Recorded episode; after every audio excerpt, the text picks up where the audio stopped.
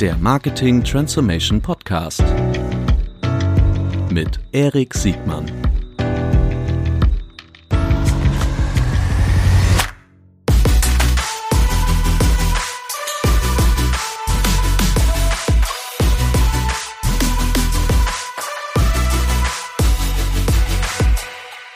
Herzlich willkommen zu einer neuen Folge des Marketing Transformation Podcast. Heute mit Tui Nan von Project A. Ich freue mich wahnsinnig, dass du heute hier bist. Das ist unser dritter Anlauf, aber umso mehr.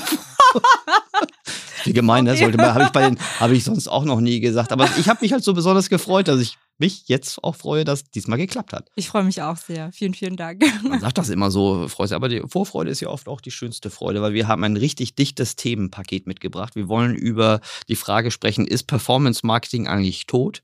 Und mhm. wie baut Project A eigentlich seine Teams auf? Mhm. Ähm, und noch vieles andere mehr. Aber bevor wir richtig loslegen, äh, bitte Stell dich doch kurz selbst vor. Gerne. Äh, genau, äh, hast ja bereits gesagt, mein Name ist Twingan äh, und ich bin CMO bei Project A. Für diejenigen, die noch nicht wissen, äh, was Project A macht. Project A ist ein Operational VC, äh, quasi auch wirklich so das Vorzeige äh, Operational VC in Europa. Und ich würde auch behaupten, weltweit. Äh, wieso? Weil wir neben den Investments, also der, der Tätigkeit, die wir als Venture Capital ausüben, nicht nur das machen, sondern eben auch äh, den Investments dabei helfen zu skalieren mit dem operativen äh, Team, das wir haben. Das, das heißt, dass wir circa 100 Leute haben im Team, also nee, eigentlich bis, ähm, bis jetzt sind sogar 150. Mhm äh, die äh, wirklich den Ventures in den verschiedenen Bereichen helfen können. Das teilt sich eben auf in Marketing, äh, dann Brand and Com, Sales, also der gesamte Growth-Bereich, aber auch Tech, Product, Data äh, und Talent Acquisition, auch sehr großes Thema. Mhm. Genau, und zu meiner Person, ich habe ich weiß gar nicht, wo ich anfangen soll. Damals, als ich studiert habe, wollte ich eigentlich äh, mehr so in Richtung Regionalstudien Afrika, Asien, habe das dann äh, verworfen meiner Mutter zuliebe und habe dann äh, International Business studiert. Wieso äh, deiner Mutter zuliebe? Weil, weil, die, weil, weil die da War die dagegen, dass du was ganz, ganz schlecht, dass als du ich was das gesagt Gutes, habe. Dass du was Gutes studierst? so, was Altruistisches? Die hatte ein sehr, sehr großes Problem damit, weil sie äh, sich schon immer gewünscht hatte, dass ihre Tochter in die Wirtschaft reingeht. Okay, gut. Ja. Genau. Und äh, dann habe ich mein äh, Praktikum damals noch bei Zalando gemacht, mhm. äh, habe dann meine Liebe auch für, für Online-Marketing gefunden, mhm. bin dann auch zwei Jahre dort geblieben, bin dann weiter zu einem Joint Venture von Bosch gegangen, äh, auch weiterhin im Bereich Performance Marketing und dann 2015 äh, zu Project A. Dort bin ich dann quasi groß geworden. Ich sage auch gerne, dass ich, äh, dass ich dort quasi von ähm, Berufseinsteiger zum, also mhm. dort habe ich eigentlich meine gesamte Karriere gemacht. Mhm. Äh, und äh, zwischendrin war ich nochmal äh, bei Meta, damals noch Facebook und habe mit äh, ja, Deutschland Scale-Ups gearbeitet, wie jetzt ein Delivery Hero oder HelloFresh. Mhm. Auch sehr spannend äh, und auch, ähm, ja, hat mir auch sehr viel Spaß gemacht, aber am Ende wollte ich doch wieder ein bisschen mehr Kitzeln haben. Mhm, kann ich mir vorstellen. Und du hast ja mit Project A auch eine große Bandbreite an Situationen, ja. die du siehst. Äh, die Stammhörerinnen und Stammhörer, die ähm, haben die ähnliche Rolle ja schon äh, über Philipp Werner mhm. kennengelernt. Mhm. Und ist ja auch kein Geheimnis, dass Project A einer der, der größeren Kontributoren hier für diesen kleinen feinen Podcast mhm. ist, weil ihr aus meiner Sicht ja nicht nur für ähm, für eine sehr, sehr große Offenheit und Erfahrungsaustausch steht. Äh, das mhm. spricht ja für eure Operational äh, Excellence. Äh, aber auch als Investor natürlich die, den Status quo und das, was in, in, in Kürze kommen wird, äh, schon antizipiert und, und durchdenkt. Und umso mehr freue ich mich, dass ihr das auch, euer Wissen, eure Beobachtungen auch hier immer so, so gerne teilt. Ja. Aber das ist aber auch eine Besonderheit, fällt mir gerade auf. Du bist mhm. wirklich eine CMO, die ähm, die äh, wirklich operative äh, Digital-Marketing-Erfahrung hat. Ja. Das gibt's ja auch nicht so häufig. Das wird es ja. hoffentlich bald immer mehr geben, aber das ist ja, das ist ein absolutes Alleinstellungsmerkmal. Ja, das stimmt. Also ich glaube, es gibt, äh, die meisten, die kommen ja eher so aus dem Strategy Consulting Bereich. Mhm. Äh, bei mir sieht das halt sehr anders aus und das war für mich auf jeden Fall auch einer der größten Challenges am Anfang, äh, weil ich eben doch, wenn, wenn du jetzt vergleichen müsstest, bin ich eher ein Specialist oder ein Generalist, dann bin mhm. ich auf jeden Fall eher ein Specialist. Mhm.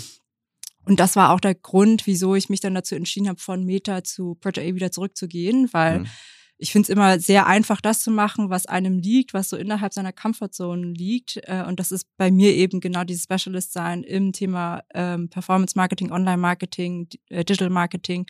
Äh, aber dann nochmal weiter rauszuzoomen und halt wirklich eher den strategischen Fokus auch drauf zu setzen, das äh, fand ich damals für mich sehr spannend und äh, war für mich auch äh, einer der größten Lernkurven. Also sei es jetzt irgendwie zu schauen, okay, gerade im äh, Cross-Functional Alignment äh, zu gucken, wie man jetzt äh, die Unit Economics verbessern kann, ne? weil das halt am Ende nicht nur ein Marketing-Play ist. Ähm, das das finde ich schon sehr spannend und äh, das äh, würde ich sagen, das würde ich auch jedem empfehlen, der Specialist ja. ist, dass er da ein bisschen weiter schaut. Was würdest du sagen? Ich, das ist ja schwer, so mhm. allgemeingültige Aussagen zu treffen, ja. aber was würdest du sagen, wann ist so die Grenze erreicht, wenn man zu lange Specialist ist? Weil die Transferleistung oder die Fähigkeit mhm. der Transferleistung, die nimmt ja, ja. vielleicht, wäre jetzt eine These, irgendwann mal ab. Hast, hättest du da so einen Tipp, sozusagen, oh, nach sechs Jahren müsst ihr, müsst ihr euch bewegen oder ja. kann man das so nicht sagen? Ja. Äh, ich ich habe das für mich gemerkt, äh, als ich gesehen habe, dass ich, äh, ich habe einen ganz klaren Path gesehen, quasi, wo ich noch weiter reinwachsen kann. Mhm. Also wie ich mich spezialisieren kann. Mhm.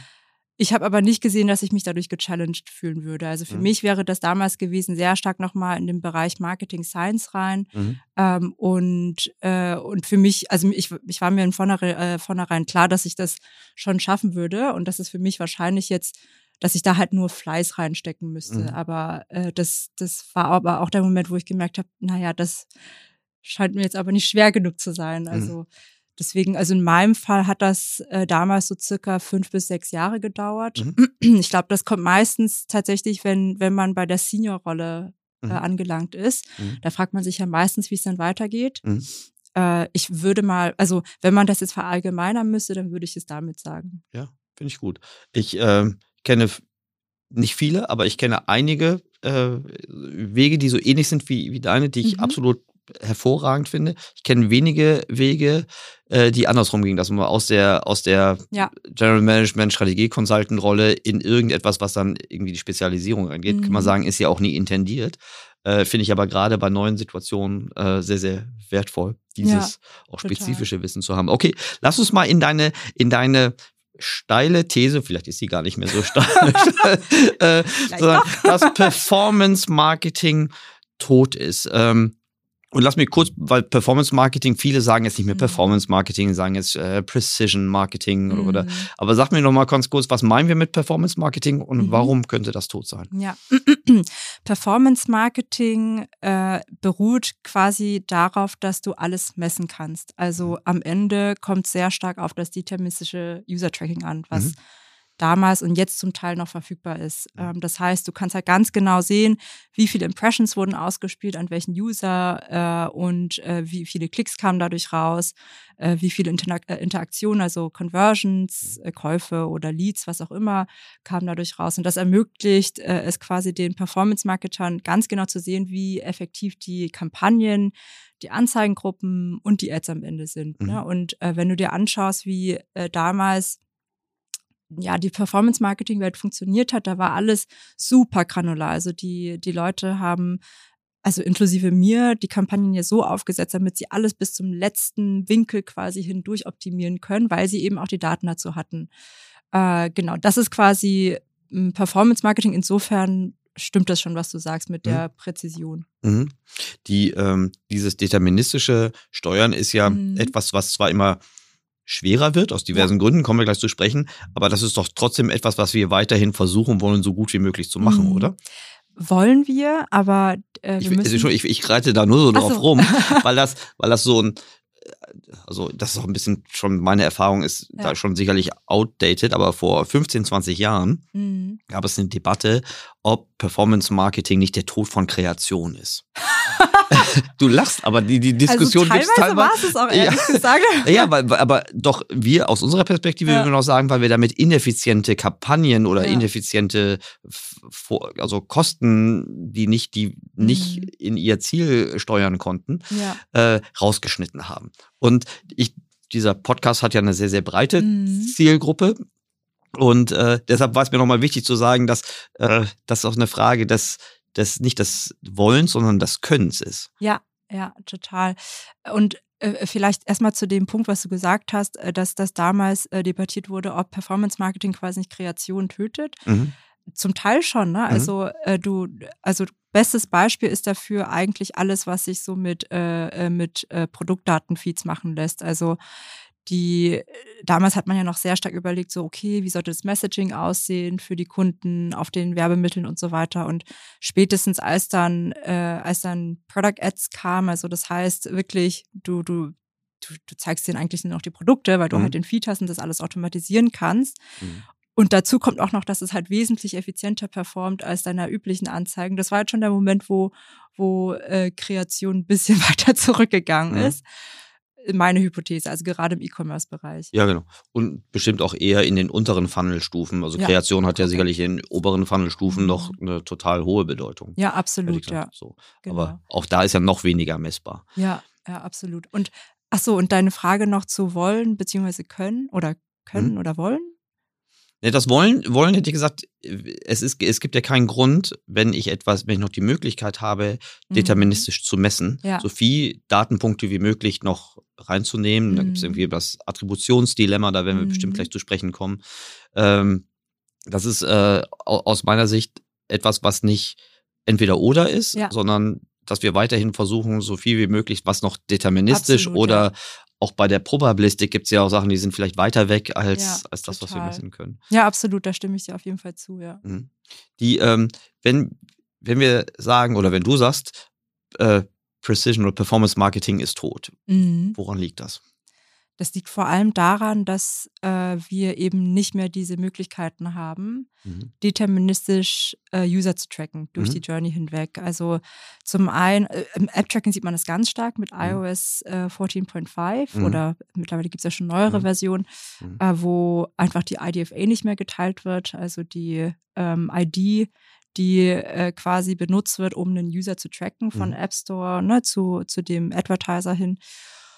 Und, äh, und dann aber halt auch im, im Webbereich, ne, dass halt dann quasi die äh, verschiedene Browser halt äh, die, die Cookies block, äh, blocken, so wie, also äh, um Beispiel zu nennen, ist jetzt Mozilla, ist mhm. jetzt nicht so der most used mhm.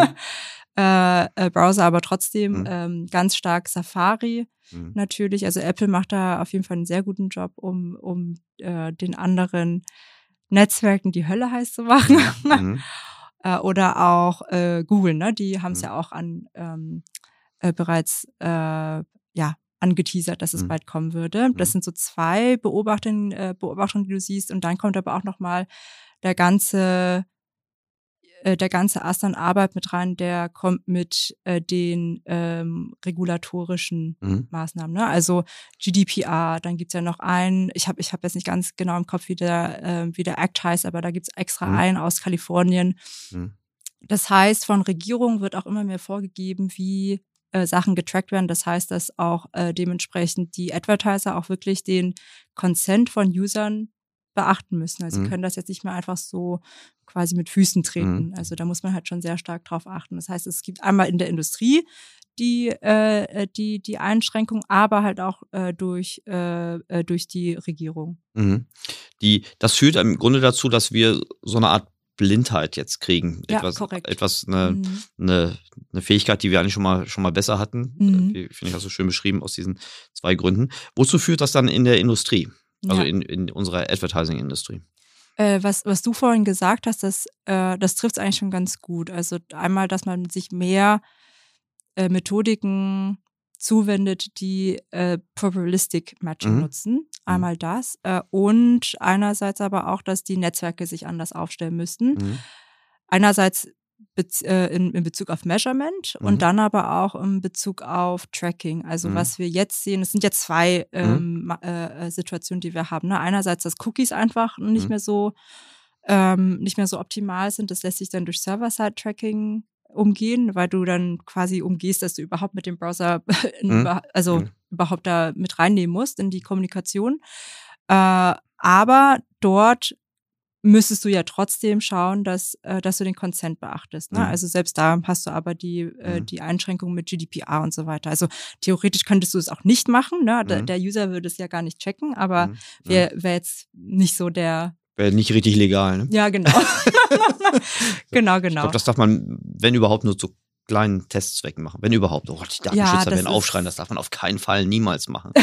Ich habe auch schon gehört, ist schon vorgekommen. Aber hätten wir bei dem, bei dem mhm. serverseitigen Tracking, hätten wir denn nicht trotzdem auch immer noch die Frage, also wir sehen dann, mhm. wie sich Nutzerinnen und Nutzer auf unseren Seiten ja. bewegen, ja. wenn wir den Consent haben. Ähm, aber wir wissen doch viel zu wenig über den Gewinnungsweg, oder?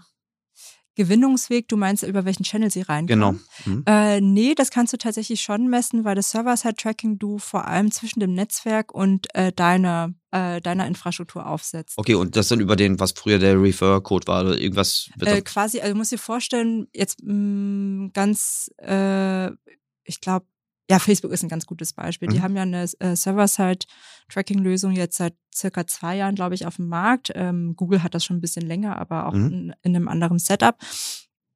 Und äh, da schickst du quasi, äh, also da geht es darum, dass du, sobald ein Kauf stattfindet, mhm dass du serverseitig quasi von deinem System an. Ach so, das okay. Mhm, genau. Mhm. Und ähm, das hilft dir natürlich äh, selber sehr schlecht nur in deinem internen Measurement, mhm. weil du ja eigentlich auf das Attributionsmodell ja. angewiesen bist. Ja.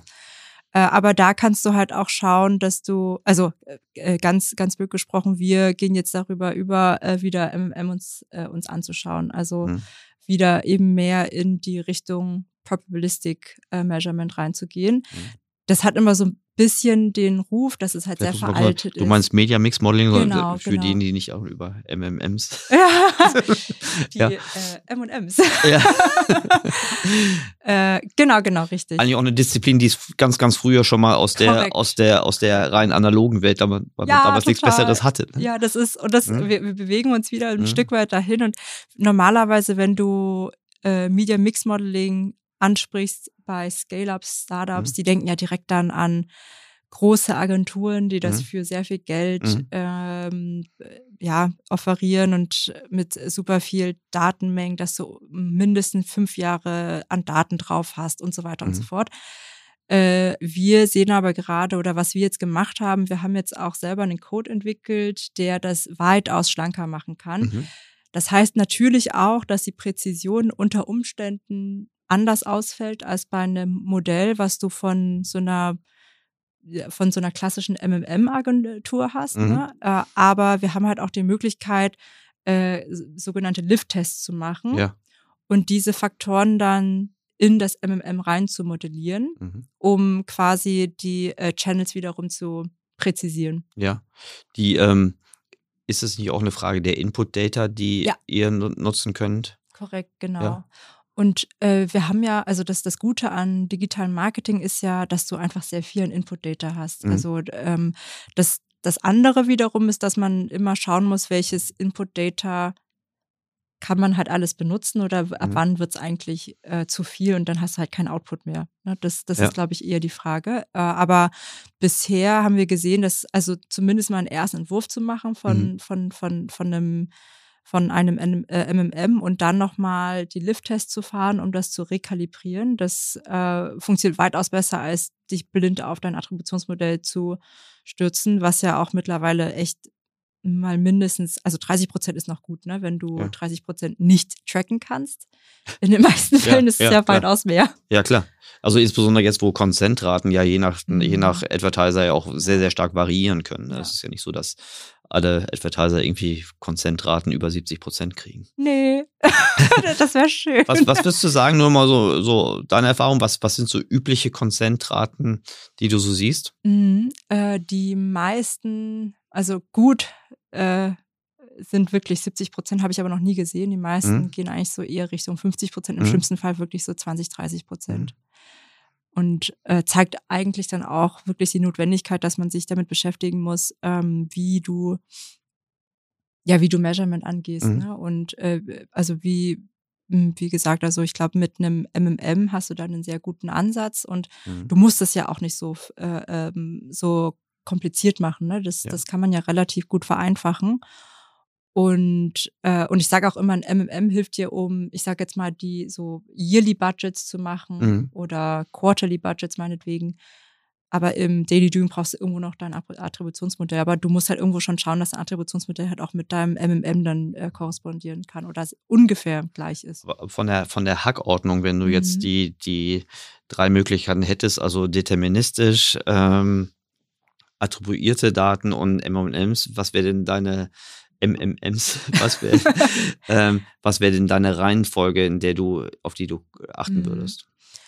Äh, kommt sehr stark äh, darauf an, wie sehr du betroffen bist mhm. von, mhm. äh, von der ganzen Misere. Mhm. Wenn du ein App-Business bist, dann musst du dich schon ehrlicherweise mehr auf äh, das MMM verlassen. Stimmt, da hast du ja gar nichts, was da bist du, ist. Da bist du so ja. aufgeschmissen. Also ja. 70 Prozent Organic ist so, ist so total normal eigentlich. Mhm. Und vor allem, wenn du halt selber keine Login-Daten hast. Mhm. Äh, und auch so, Entschuldigung, sowas wie Timestamps, so was es früher gab, äh, hilft das noch? Das ist ja eher ein Attributionsthema, ne? Ja, du also du hast das noch, aber äh, das kriegst du ja alles mit, also das kriegst du ja von den äh, MMPs, den hm? Mobile Measurement Partners, hm? so was wie ein Ad, äh, Adjust, Adjust oder AppsFlyer, ja. Hm. genau. Hm? Und äh, die Journeys, wo quasi du nicht den Consent hast, die kriegst du quasi immer noch als Timestamp rein, mhm. aber die sind total aggregiert. Das heißt, du kannst damit okay. eigentlich nichts mehr anfangen. Okay, und deshalb guckst du zuerst auf die MMMs mhm. und gar nicht so auf die Attribution. Genau, genau, okay. richtig, ja. Mhm. Also Guck mal, ja, und ich dachte, ich dachte gerade, die Frage ist total doof, Erik. Die, Nein, die, total, die ist die, total äh, richtig. Aber ich habe ich hab, äh, ich hab natürlich nicht ans App-Geschäft gedacht. Äh, ja, sozusagen im E-Commerce, da wo ich herkomme, da wir sagen, klar, da bist du alles, ja. was du noch deterministisch irgendwie kannst, dann ja. attribuiert und dann kommt lange, lange nichts. Äh, und sagst, also, nur wenn ich muss. und wo habe ich noch getestet und aber jede Menge Tests und dann kommt ein bisschen MMM. Nee, das ist mhm. tatsächlich, also im, im App-Bereich musst du das eigentlich schon früher äh, in, in mhm. Betracht ziehen. Oder du kannst ja auch überlegen, ob du anstatt dem MMM nur mit Lift-Testing gehst, mhm. ne, also mit äh, in, mhm. Incrementality-Testing und damit dann einfach dein Attributionsmodell modellierst oder ähm, mhm. kalibrierst. Mhm. Äh, das kannst du mit einem äh, mit mit Incrementality Testing dann einfach kalibrieren dann auch ne das das ist auch eine äh, gute Lösung äh, ja und bei E-Commerce Playern, da ist ja auch so ein bisschen die Frage, also der, der Spend ist ja gar nicht mal so stark diversifiziert bei den meisten. Ne? Die, das ist eh ausgemaxt bei den vielen Bereichen. Ja, genau. Ja. Also da, selbst wenn du da ein MMM drauffahren würdest, du würdest dort nicht so wirklich viel sehen, weil, weil das eben nicht so viele Inputfaktoren hatte. Ja, das finde ich gut. Nochmal vielleicht kurz äh, zu, zum Lift-Testing. Mhm, ähm, ja. Kannst du ganz kurz beschreiben, also auch für diejenigen, die vielleicht eben nicht Direct-to-Consumer äh, mhm. zu Hause sind, was, was man genau bei einem Lift-Testing macht? Ja, äh, Lift-Testing kommt äh, im Prinzip aus dem, mh, mm, äh, aus dem äh, Testing-Bereich in der Medizin. Mhm. Äh, was das quasi bedeutet, ist, dass du eine Gruppe, äh, du hast zwei Gruppen. Die eine hm. Gruppe, die kriegt gar nichts, also hm. keine Medizin. Die hm. andere Gruppe, die bekommt Medizin. Die einen kriegen Placebos, die anderen nicht. Im Bannerbereich haben wir weiße, genau. weiße Banner ausgespielt. ja, genau. Und, äh, und damit äh, misst du dann quasi, was dann der Effekt ist. Ne? Mhm. Also äh, in, äh, in der Medizin ist es dann, wie effektiv war das Medikament mhm. oder äh, in, in der Werbung ist es dann, wie viele mhm. Abverkäufe hast du dann gemessen. Mhm. Und das Lift-Testing ist damit eigentlich komplett autark und unabhängig von jedem, äh, von jeder Attribution, ne? weil du mhm. einfach bloß diese zwei Gruppen hast und es dir eigentlich bloß darum geht, okay, wie viele mehr äh, mhm. Abverkäufe habe ich in der, in der Testgruppe quasi mhm. äh, generiert. Und theoretisch ganz einfach. Äh, die Praxis ist dann nur, dass du halt eben auch statistische Zwillinge finden musst. Und das ja. dann in der Ausspielung, in der Praxis ist dann ein bisschen schwieriger, weil äh, nicht jeder hat halt die Möglichkeit, oder gerade wenn du noch, noch sehr jung bist mit mhm. deinem Unternehmen, dann hast du eben noch gar nicht die Datenmenge, um zu verstehen, was statistische Zwillinge sein könnten. Mhm. Und selbst bei, ich habe mir sagen lassen, selbst bei großen Datenmengen kann, mhm. ist das der häufigste Output äh, von Lift-Testing einfach äh, nur Rauschen. Also, dass es keinen signifikanten Uplift gab. Oh ja, das.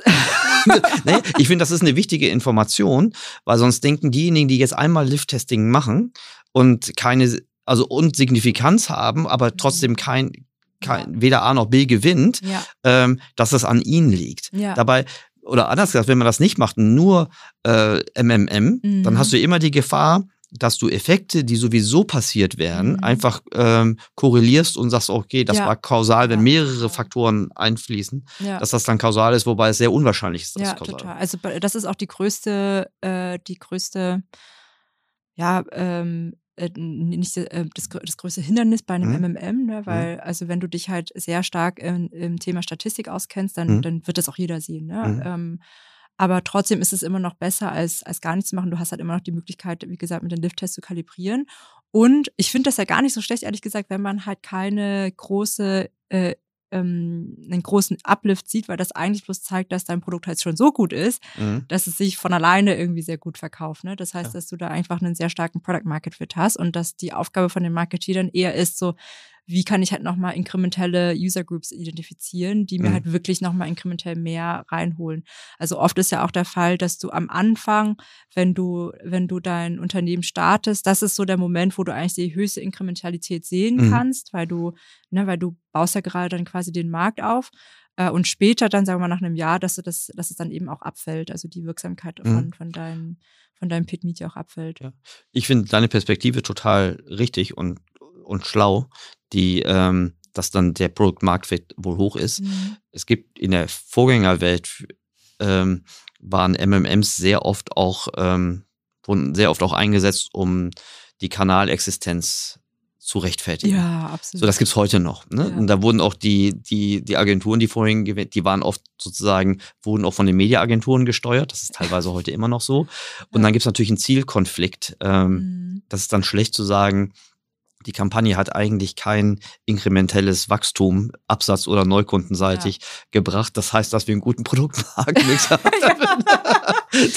aber, ich, ja, so, aber das ist halt so, so, ein, so, ein, so ein typischer Konflikt. Äh, und wer sitzt schon in so einem Monatsmeeting äh, und legt sich mhm. äh, mit den Chefstatistikern an? Ja, total. Da kannst du meistens nicht gewinnen. Also ich kann ja. da meistens nicht gewinnen. Nee, und aber ich finde aber auch, dass das zeigt aber auch nochmal mehr, dass man sowas halt wirklich auch in-house ownen muss. Also ja. der Code, der muss wirklich proprietär mhm, sein. Mhm. Also du musst Herr äh, deiner Modellierung sein mhm. und du solltest auch verstehen, wie du dein MMM selber kalibrierst. Also mhm. und und das ist wirklich bei weitem nicht so kompliziert, wie man sich das äh, damals immer vorgestellt hat. Ja, also, das finde ich, das finde ich äh, eine ganz gute Botschaft. Wie lange, wie lange hat das bei euch gedauert, bis ihr diese Erkenntnis hattet? Also klar also, jetzt. ich hab, muss doch dazu sagen, ich habe da dem äh, dem Data Team bei uns auch mhm. ordentlich Feuer gemacht. Mhm.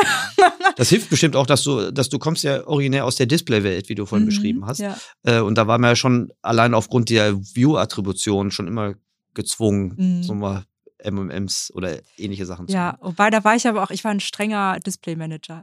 Ja, gut.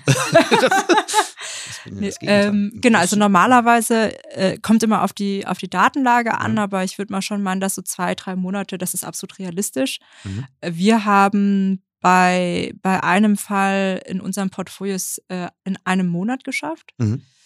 Und äh, da war auch, also da, da hat das Data Team bei uns auch einfach einen sehr, sehr guten Job gemacht, ähm, ja, schnell Ergebnisse zu liefern. Mhm.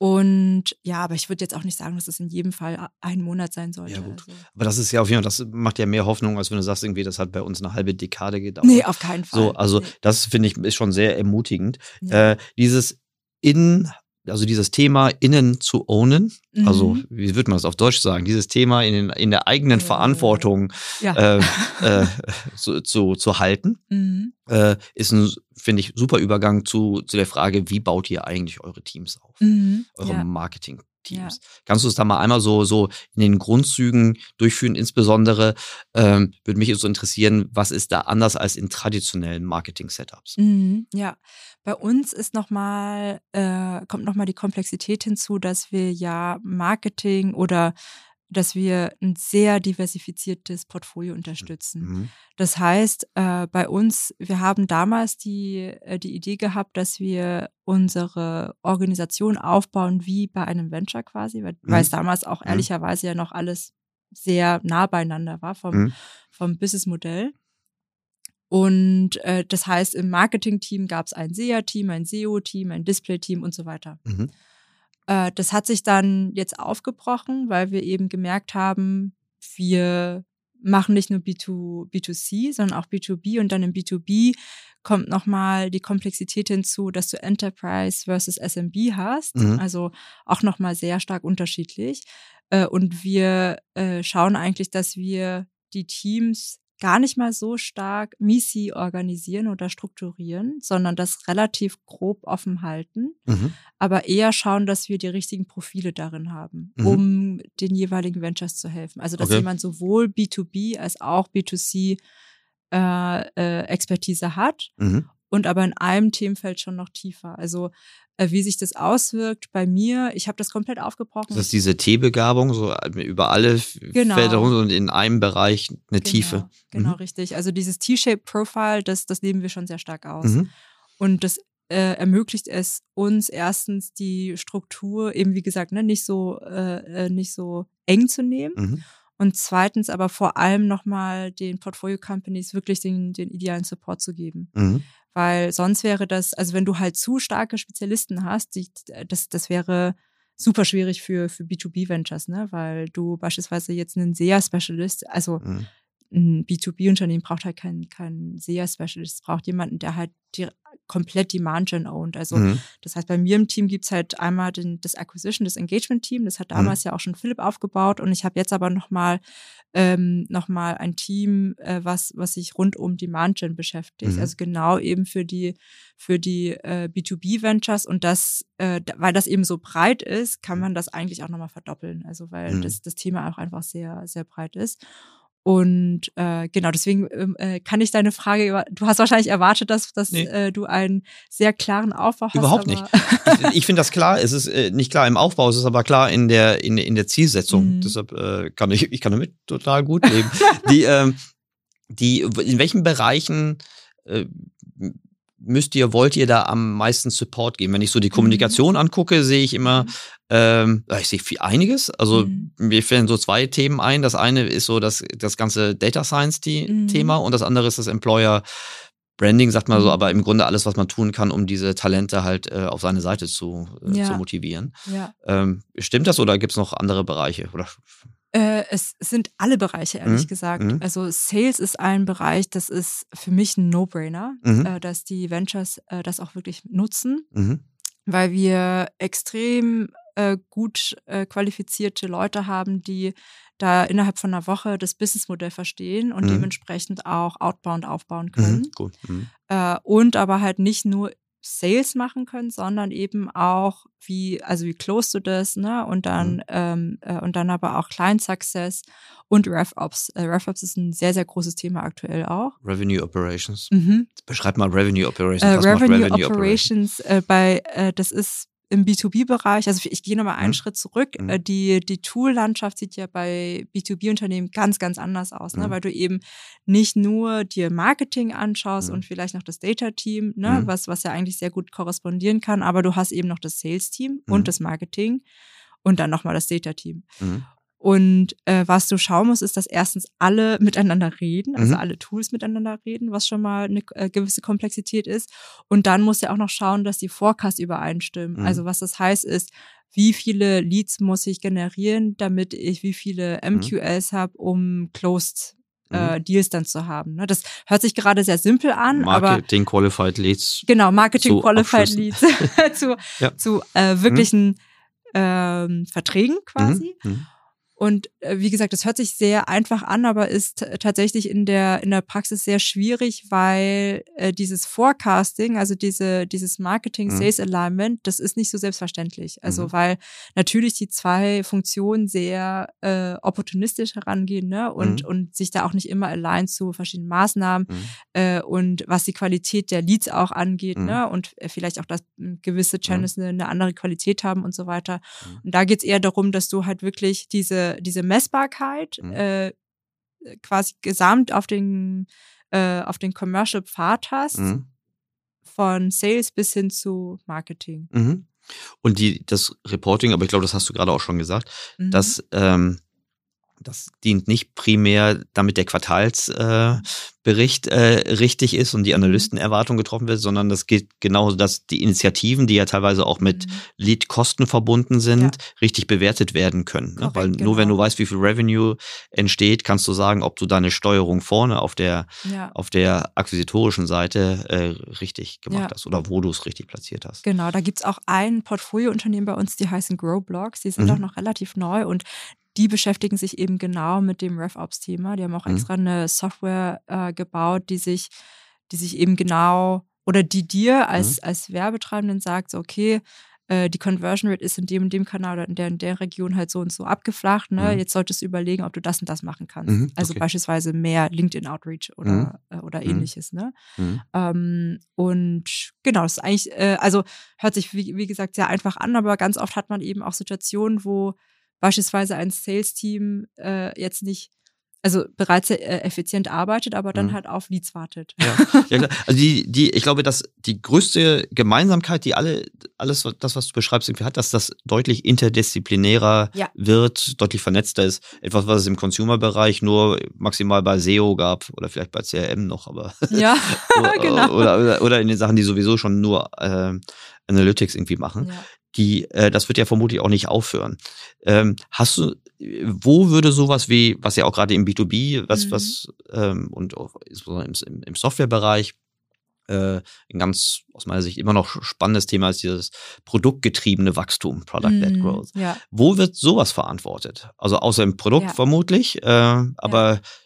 wie, wie nähert man sich da äh, dem, dem Thema, wenn man über organisatorische Fragen nachdenkt? Also Product-led Growth äh, ist für mich auch eine sehr äh, interdisziplinäre Aufgabe. Mhm.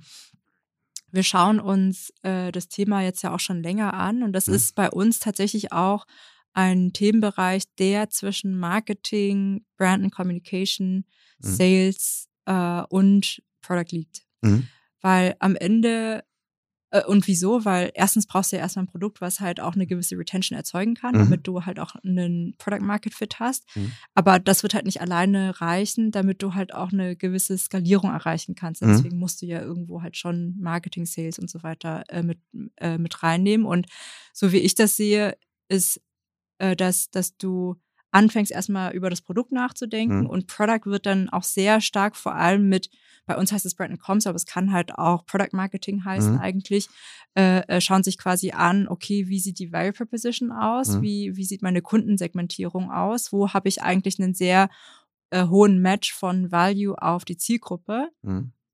Und danach quasi strukturierst du dann die Strategie aus für, für Marketing und Sales und, ähm, und testest dann halt die verschiedenen ICPs durch. Also mhm. ich kann, deswegen kann ich dir das gar nicht so mhm. äh, äh, gerade heraus beantworten, wo das liegt, weil das bei uns tatsächlich äh, im ähm, äh, immer äh, daran liegt, äh, dass, dass die verschiedenen Abteilungen halt zusammenarbeiten daran. Mhm, klar, aber äh, so hatte ich es auch gedacht, dass es äh, vermutlich die Mutter aller in, interdisziplinären Aufgaben äh, ja. ist, die auch etwas, was sich vermutlich noch dramatisch weiterentwickeln wird. Und viele Total. Unternehmen ja. gucken da neidisch drauf, weil sie gar nicht die Möglichkeit haben, äh, produktinhärente ja. Wachstums-, Umsatzmöglichkeiten äh, zu haben. Äh, aber eine Sache, die ich noch hinzufügen muss, ist, äh, ich glaube, ganz, ganz viele Unternehmen gehen davon, äh, gehen davon aus, dass, dass es reicht, Product-led mhm. Growth zu haben. Ne? Also, dass du einfach nur ein gutes Produkt haben musst und das, und das verkauft sich halt von selber schon wie geschnittenes Brot.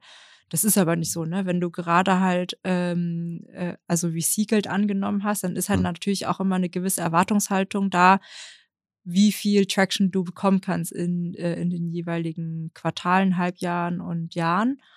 Und das kriegst du halt nicht nur über, äh, über Bottom-up Product-led Growth hin. Ja, interessant, ne? Weil das, weil viele Unternehmen sind ja also vor fünf oder zehn Jahren genauso gewachsen. Mhm. Die Slacks und Vorgänger dieser Welt. Ja. Ähm, und äh, ja, stimmt, die Zeit ist vorbei, ne? Der, mhm. Das Alleinstellungsmerkmal über eine reine, eine reine Produktgenese. Schon, weil diese Produkte ja. auch so schnell kopiert werden. Ne? Kopiert ist vielleicht nicht das richtige Wort, aber zumindest gibt es ja praktisch für jede Produktkategorie innerhalb von kürzester Zeit jede Menge ähnliche Lösung. Ja, da langt das organische Wachstum vermutlich nicht. Ne? Ja, absolut. Ähm, genau. Aber ich glaube, es kommt halt auch immer sehr stark darauf an, äh, wie, wie das Marktumfeld aussieht und so weiter, weil ich glaube, äh, Product-led Growth, das war halt auch so ein sehr großes Thema, als, ähm, als VCs halt auch einfach viel äh, äh, mutiger war, ne? Und, mhm. äh, und, und äh, da Investments da vielleicht jetzt nicht irgendwie direkt da ähm, was, ich will jetzt nicht sagen, was zeigen mussten, aber mhm. wo sie, wo sie sich ein bisschen mehr Zeit lassen konnten. Mhm. Sieht ja aktuell schon weitaus äh, anders aus. Mhm, ja, das stimmt.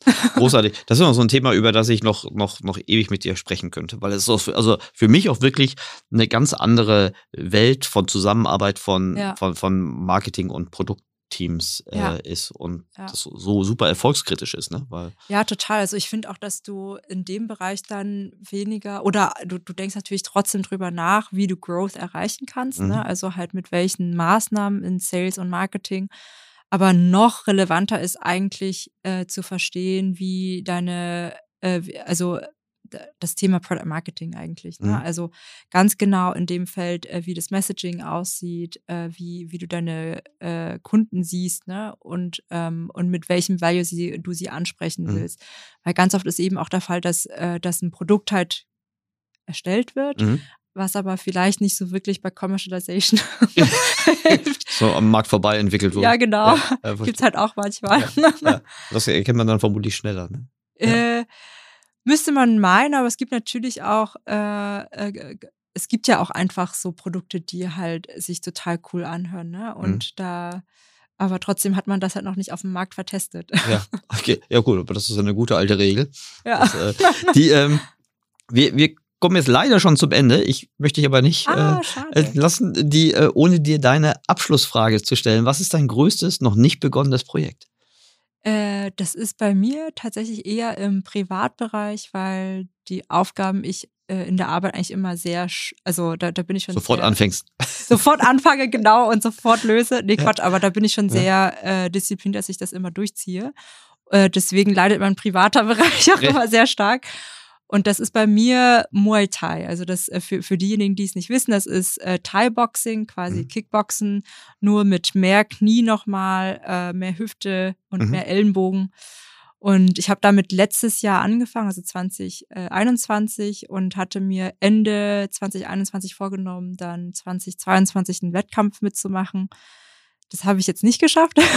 weil du dich nicht angemeldet hast oder weil du dich nicht qualifiziert hast? Äh, ich ich habe äh, ich hab einfach äh, das, das Teilboxen so schleifen lassen, eben wegen mhm. meiner Arbeit eben auch, mhm. weil ich habe normalerweise würde ich das, müsste ich schon so zwei, dreimal die Woche, also mindestens zwei, dreimal die Woche trainieren. Ja. Das schaffe ich jetzt eher so einmal die Woche. Immerhin.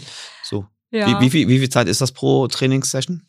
Mm, pro Trainingssession, es kommt darauf an, wenn du Einzeltraining nimmst, mhm. dann überlebst du maximal eine Stunde. Und äh, wenn du, wenn du so Gruppensessions machst, dann eher so anderthalb Stunden. Aber es ist, also okay. man denkt halt immer so, das ist ja gar nicht so lange, aber Ey, wenn du dann mal so drei, ja, ja, drei, drei Minuten da irgendwie da im Ring stehst ja. und dann die ganze Zeit so Schläge abbekommst, dann bist du echt fertig danach. Das, das, kann ich, das kann ich mir vorstellen. Und vielleicht teilst du ja auch aus, das strengt ja auch an. Ja, aber meine Reaktionsfähigkeit ist auf jeden Fall noch nicht dort, wo sie sein sollte. okay, und gut, also jetzt, äh, und für wann hast du dir das jetzt vorgenommen, den Wettkampf? Äh, auf jeden Fall für nächstes Jahr. Ich habe mich aber auch für einen Marathon angemeldet. Also mal gucken, wie. Für welchen Marathon? Äh, in in ähm, Norwegen. Äh, Oslo. Bergen. Bergen? Oh mhm. Gott, das ist richtig. Ja, ich mit, weiß. Das ist mit richtig viel Steig. Ist das dein erster Marathon oder bist du? Ja. Okay, oh, dann. Also ich bist du auch kein nicht du, du bist zumindest nicht zimperlich. Äh, weißt du, wie viele Höhenmeter Bergen hat? Nee, aber ich habe mir sagen, dass es das ganz schön viel ist. Ich, ja. Man muss auch dazu sagen, ich habe mich da angemeldet, bevor ich das wusste, weil mich da eine Kollegin. Die, äh, du darfst halt nur keine. Also du schaffst das bestimmt. Die, äh, äh, man kann sich ja überlegen, ob man eine Zielzeit hat oder einfach nur. Nee, ich will einfach nur überleben. Durch, ich, durch. ich will einfach nur überleben. Sehr gut. Ich wünsche dir für beides äh, viel Erfolg, also für beide private Projekte und natürlich Danke. auch weiterhin viel Erfolg. Äh, vielen, vielen Dank. Bei, bei, bei den Freundinnen und Freunde von Project A. Ja. Grüß schön. Und hoffentlich bis ganz bald. Es hat mir ja. großen Spaß gemacht. Danke dir auch. Bis dann. Ciao. Tschüss.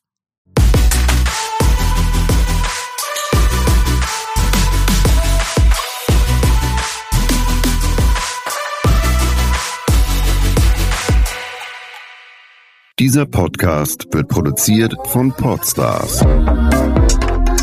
bei OMR.